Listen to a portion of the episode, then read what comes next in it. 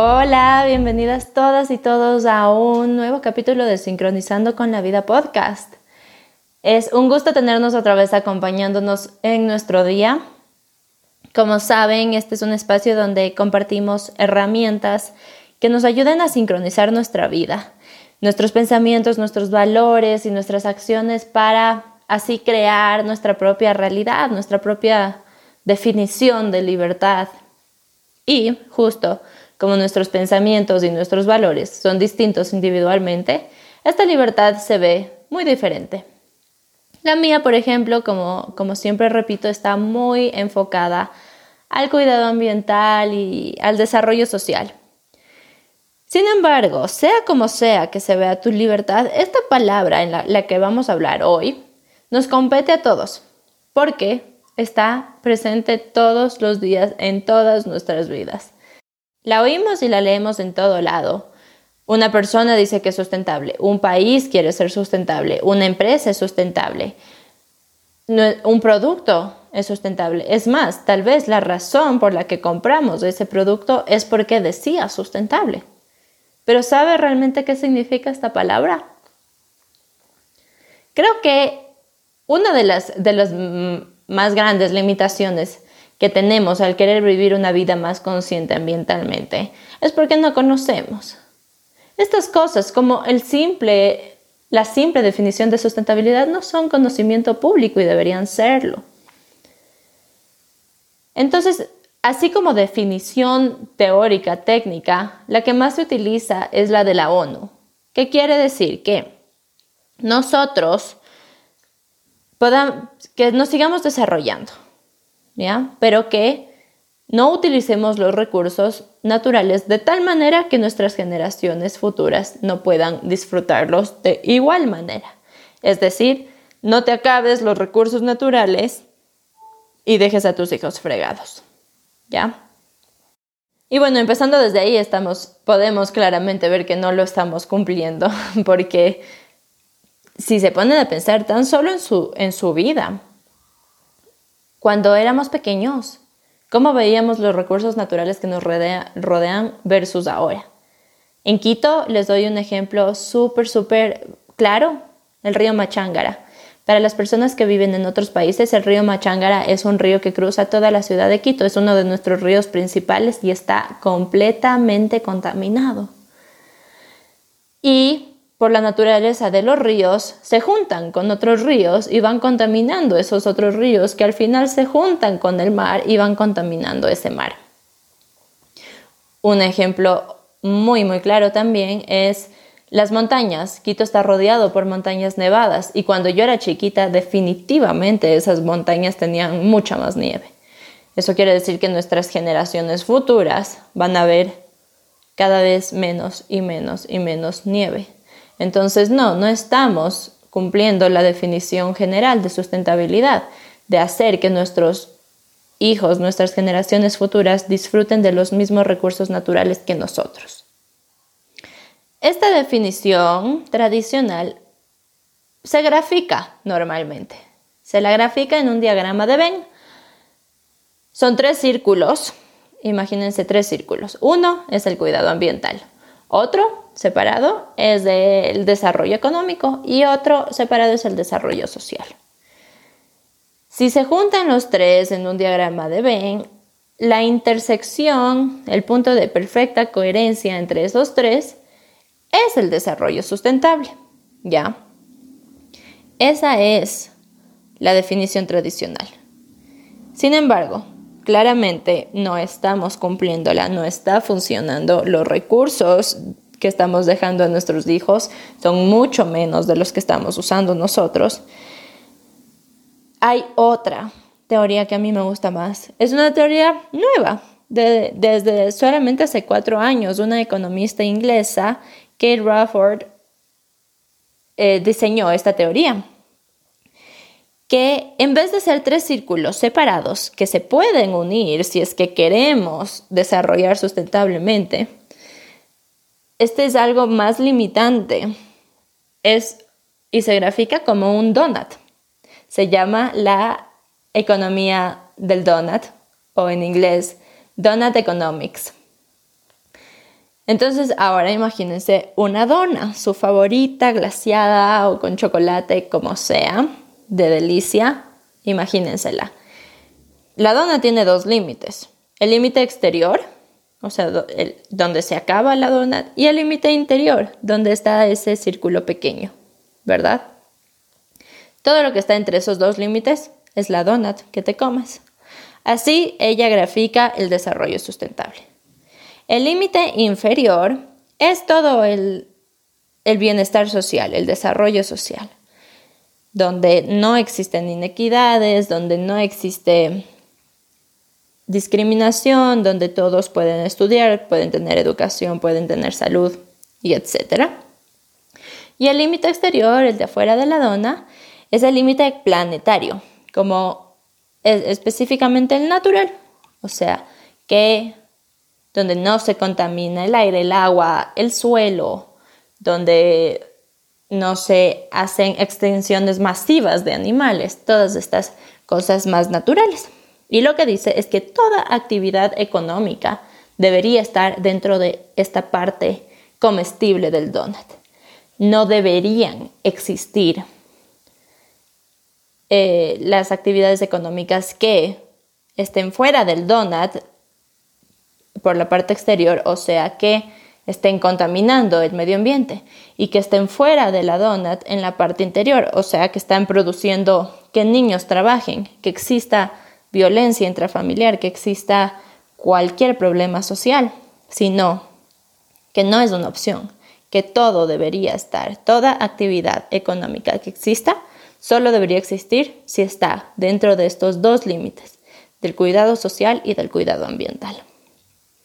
Esto es más extremista, pero hace completamente sentido. ¿Por qué existiría una actividad económica que dañe a las personas? ¿Por qué existiría una actividad económica que daña al medio ambiente? Y a la final es bueno que sea un poco más limitante, un poco más extremista, porque como estamos viendo, la otra que es tres cosas, aparte que si quieren pueden unirse en un diagrama de Venn, no está funcionando, no estamos cuidando al medio ambiente, no estamos cuidando a las personas que viven en este mundo. Entonces, por eso a mí me gusta mucho más. ¿Ya? Entonces, eso es como definición general de la sustentabilidad. Otro tema muy interesante, que también es sorprendente, que no es algo que sea conocimiento público porque es relevante a todos, es que los países tienen un plan de sustentabilidad. Todos los países inscritos en la ONU han firmado como una declaración que van a seguir ciertas metas para intentar desarrollar a su país socialmente, pero también reducir su impacto ambiental. Esto se llama los Objetivos del Desarrollo Sostenible de la ONU y son 17. Entre ellos están erradicar la pobreza, que todos puedan estudiar, que todos puedan tener salud, que no existan la eh, inigualdad de género, por ejemplo, que no existan las guerras, que exista la paz, la justicia, que produzcamos energías limpias, que las ciudades sean más sostenibles, que, que cuidemos los ecosistemas terrestres y los marinos. Así son 17. Uno de ellos, por ejemplo, es la cooperación internacional. Eso quiere decir que los países más ricos se comprometen a ayudar a los países más pobres con recursos económicos para que puedan cumplir el resto de sus objetivos. Y así intentar cuidar el ambiente, pero también desarrollar sus países. ¿No les parece rarísimo que sus países, sus gobernantes, su nación, donde sea que estés oyendo esto, está haciendo un plan para desarrollar tu país sosteniblemente y no te enteras. Y los ciudadanos no nos enteramos. Cuando es algo muy, muy relevante. Entonces, ahora pasemos a por qué esta palabra es un poco tricky. Sustentabilidad, hay que usarse con cuidado. Justamente, yo creo esto porque justamente como, inicié diciendo en este podcast, lo oímos por todo lado. Y me parece hermoso y qué bueno que lo oímos por todo lado, porque es, es el, el claro la clara imagen de cómo estamos todos evolucionando nuestra conciencia colectiva a que nos importe esto. O sea, los productos no estuvieran poniendo esto en sus etiquetas si saben que esto realmente es una, ahora ya es un determinante porque estamos todos intentando hacer mejor las cosas. Pero el hecho de, esto a mí me parece muy triste, que el hecho de que estemos, que esto nos esté importando, que esto esté determinando nuestra capacidad de consumidores, muchas empresas no tan éticas utilizan esto para hacer marketing. Esto se llama greenwashing, que básicamente es cuando empresas utilizan publicidad ambientalista deshonesta para crear ventas. Ya es muy, muy complejo saber quién nos está haciendo greenwashing y quién no, quién de verdad está queriendo ser sustentable y quién no. Esto lleva un, proceso un poco más, más mm, paciente de investigar qué consumimos y qué no. Que no me parece malo porque yo creo que en tu vida debe haber abundancia de todo incluyendo de las cosas que necesitas y las cosas que te hacen feliz. Y si justamente algo estás trayendo a tu vida, estás ingresando a tu casa físicamente y energéticamente, ¿por qué no darse dos minutitos de saber de dónde viene este producto que queremos? Algo muy, muy sencillo. Una de las maneras más fáciles de asegurarnos de que algo que consumimos es ético es consumir local. Esto es muy chévere porque además las cosas locales normalmente son pequeñas y medianas empresas, son emprendedores que nuestro consumo hacia ellos, no solo de que nos pueden entregar un producto divino, hermoso, necesario, cualquier cosa, que nosotros también podemos aportar a que ellos se sigan desarrollando. Entonces es como un win-win y eso es algo súper chévere. Pero si hay otros productos que te gusta, ya sea la marca, el sabor, algo que no encuentras en otro lado, cualquier cosa de productos, de, empresas que no estás seguro o segura de si es lo más ético o no. Recuerda que tú tienes un poder enorme como consumidor. El poder de consumidor, de exigencia del consumidor es enorme. Un ejemplo muy sencillo de nuestra vida diaria si te gusta, te encanta un restaurante, pero el delivery siempre te viene en espuma flex y sabes que la espuma flex no se degrada por poco nunca de los nunca, o sea que pasa miles de miles de miles de años hasta que se degrade. Le puedes pedir, puedes escribirle decirle me encanta tu producto, pero por favor consideren cambiar el empaque. Y después de algunos eh, request, no solo de ti, de otras personas que ya con esta conciencia colectiva también les puede estar preocupando esto. Y así le pedimos el restaurante, ojalá lo cambie. O sea, podemos nosotros tener este poder del consumidor de intentar que también la gente que nos provee de cosas en nuestra vida intente hacer mejor.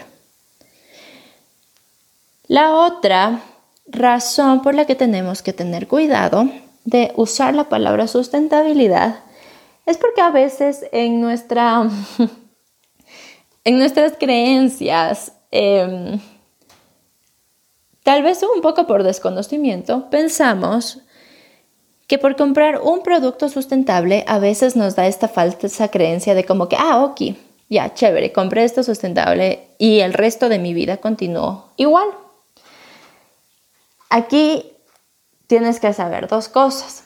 El primer paso que das es un paso hacia adelante, entonces perfecto, eso solo significa que van a venir siguientes pasos y cada, cada cosa que hagas va a ser una mejora. Igual cada cambio que hagas, apláudete, porque no sabes el bien técnicamente que cada uno de nuestros cambios hace al planeta y a la sociedad. Pero acordarnos, cuando compremos un producto sustentable, pero darnos cuenta que estamos abriendo esa puerta chéverísima y que sigamos intentando mejorar en los otros, en los otros aspectos de nuestra vida. Les voy a dar tres ejemplos de cosas sencillísimas que puedes hacer desde, desde ahorita, desde mañana, desde el momento que acabas de oír este podcast, las puedes empezar a hacer. Son cosas que no nos toman nada de tiempo, nada de esfuerzo y hacen un impacto enorme al mundo. La primera es los cambiar tu cepillo de dientes. Cambiar el cepillo de dientes es lo más sencillo del mundo porque ahora, por suerte, hay muchas, lo venden en todo lado, este, este, estos em, cepillos biodegradables o de bambú o cualquiera que sea ecológico, lo venden en mil lugares, ahora ya es muy fácil encontrarlo. Y hace tanto, tanto bien, porque no sé si saben que los cepillos de dientes nunca se reciclan, nunca, nunca, nunca. Todos los cepillos de dientes que se han producido desde la invención de los cepillos de dientes sigue aquí en el mundo. Todos los cepillos de dientes que tú has usado sigue ahí en el mundo. ¿Dónde? Tal vez enterrados, tal vez en el mar, pero aquí siguen. Yo, por ejemplo, cambié mi cepillo de dientes a uno no plástico cuando tenía 25 años. Eso quiere decir que calculando que una persona utiliza más o menos 5 cepillos desechables al año, que hasta el momento que yo dejé de usar ese cepillo, ya tenía 125 cepillos a mi nombre recorriendo el mundo por quién sabe dónde. Tal vez ya siendo súper gráfica, tal vez ya se lo tragó una tortuga. Tal vez mi cepillo de dientes que estaba en el mar, uno de mis 125 cepillos de dientes que estaba en el mar, tal vez fue lo que ocasionó que esa tortuga no continúe su vida. Pero desde el momento que lo cambié hasta ahora ya no. Y eso me pone a mí contentísima. Estos, estos son los pequeños cambios que como que si los haces sabiendo qué hay detrás, te hacen feliz hacerlo. No lo ves como algo tedioso porque no es. Es literal comprar el mismo producto simplemente de otro material. Pero cuánto bien uno hace. La segunda eh, idea que les doy, que es sencillísima también, es no comprar agua embotellada. Nada embotellado idealmente, pero sobre todo el agua, porque el agua la tenemos disponible. Y si en tu ciudad no hay agua potable directo del grifo, se puede tener un filtro, se puede tener una jarra con filtro o se puede hervir el agua. No toma nada de tiempo y no, uno, no gastas dinero y segundo, no produces la botella plástica. Y algo con los plásticos es que solo el 7%, o sea, esto es bajísimo, el 7% de los plásticos alguna vez producidos desde el inicio de los tiempos ha sido reciclado. El resto sigue aquí con nosotros nuevamente, ya sea enterrado en la tierra, ya sea botado en un terreno por ahí, ya sea en el mar, o algunos han sido hasta quemados, incinerados. Esto quiere decir que gases contaminantes lanzados a la atmósfera, lo que respiramos. Solo el 7%. Eso es bajísimo. Entonces, igual para que tengamos una, una imagen gráfica de qué significa esto, si tú eres alguien que consume botellas de agua o de cola o cualquier cosa, líquido embotellado, y solo pensemos en botellas, pero esto es con todo. Eh, ¿Cuántas de estas te tomas al día? Bótales así eh, imaginariamente en, la, en el piso de tu cocina. Ahora, ¿cuántas de estas consumiste en la semana y están ahí botadas en el piso de tu cocina? No te aguantarías ni la una semana ahí con botadas botellas por el piso. Ahora imagínate todo el mes. Ahora multiplícala por tres y eso sería tres meses y así hasta llegar al año. Es tanta, tantas botellas y eso que eres solo una persona. Ahora multiplica eso por cuántas personas viven en tu ciudad. Y ahora el X número de personas que viven en el mundo. Esa es la cantidad de botellas plásticas que existe en el mar. En, en el mar, en la tierra. Casi todas llegan al mar. Entonces,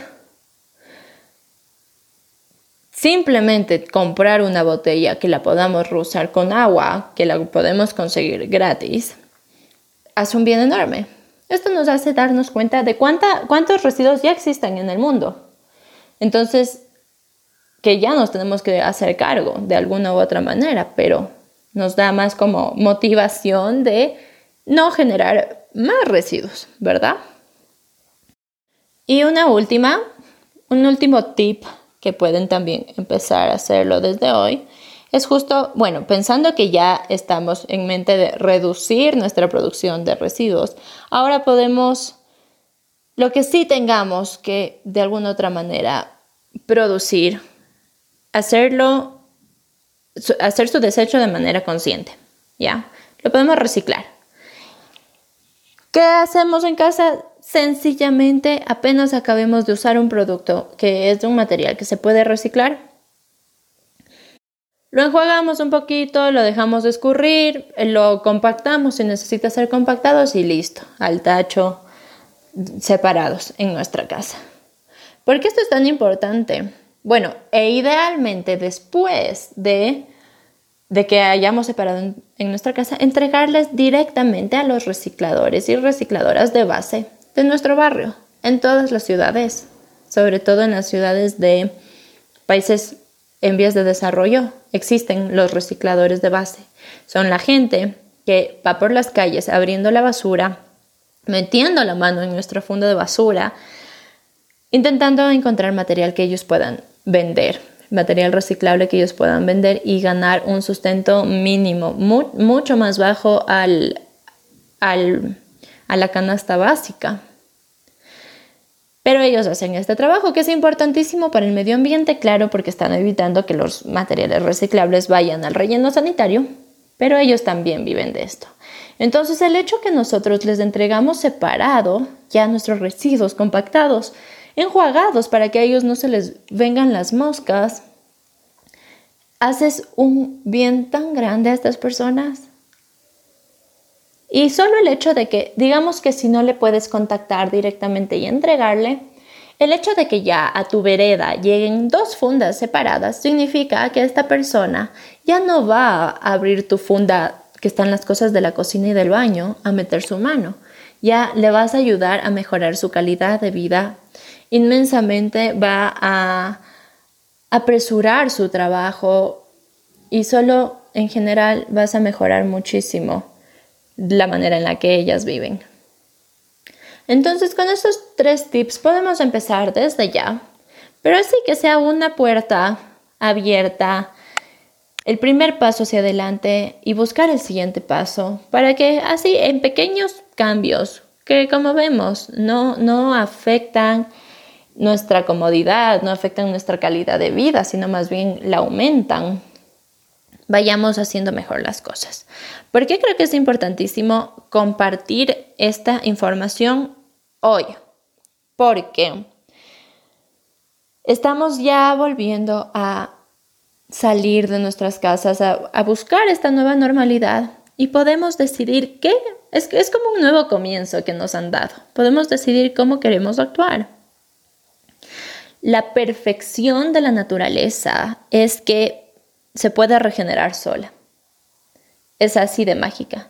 Realmente, si un río, imaginémonos un río que está contaminado levemente, porque mientras el río va pasando su camino, las plantas que están a su alrededor capturan un poco de esta contaminación. El suelo que está abajo capturan un poco de contaminación. El agua que que va entrando al río hace que se diluya la contaminación, así hasta que esté limpio nuevamente. Eso es la perfección de la naturaleza. ¿Por qué no ha sucedido de esa manera? Es porque los humanos hemos saturado la tierra que simplemente ella no tiene capacidad de keep up con todo lo que le damos. Es por esto que hemos visto frente a nuestros ojos como tres meses guardaditos en la casa ha hecho de maravillas para el mundo. Los animales por todo lado, los ríos están más limpios, Venecia, ya ven todas esas cosas. Porque la tierra puede recuperarse si le damos un respiro. Entonces, aprovechemos que ya está teniendo ese respiro y no le saturemos nuevamente. Hazlo como individuos, invita a, tus seres cercanos que, que mejoren también. Y, ya una de las cosas que, por suerte, todas las personas que están oyendo este podcast, ya no podemos decir que esa información ya no tenemos. Ya por fin sabemos qué, qué significa y, y, muchas de las cosas que implica la, la palabra sustentabilidad que la vemos todos los días. Y me alegro muchísimo poder haberlo compartido. Espero que haya sido, yo sé que es un tema teórico y así, pero si ya estamos aprendiendo algo nuevo, pues mejor aprenderlo de la mejor manera. Espero que haya sido entretenido en todo caso. Y justo como, como es un tema muy, muy teórico, si tienen cualquier duda o algo no les quedó muy claro, por favor, contáctenme eh, y con gusto lo seguimos conversando. Con eso me despido. Me, me ha encantado compartirles esto. Espero que nos ayude a todos como una sociedad planetaria a ser cada vez mejores y a nosotros a traer las cosas que nos hacen felices a nuestra vida. A saber cómo estamos viviendo una vida intencional, cómo estamos eligiendo qué clase de vida queremos tener. Que sean las elecciones correctas no solo para nosotros, sino para todos los que estamos acompañando. Les mando un besote enorme. Mucha felicidad. Chao.